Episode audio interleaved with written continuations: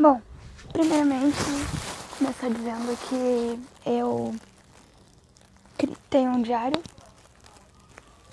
no Word do meu computador. E aí eu tive a ideia de começar.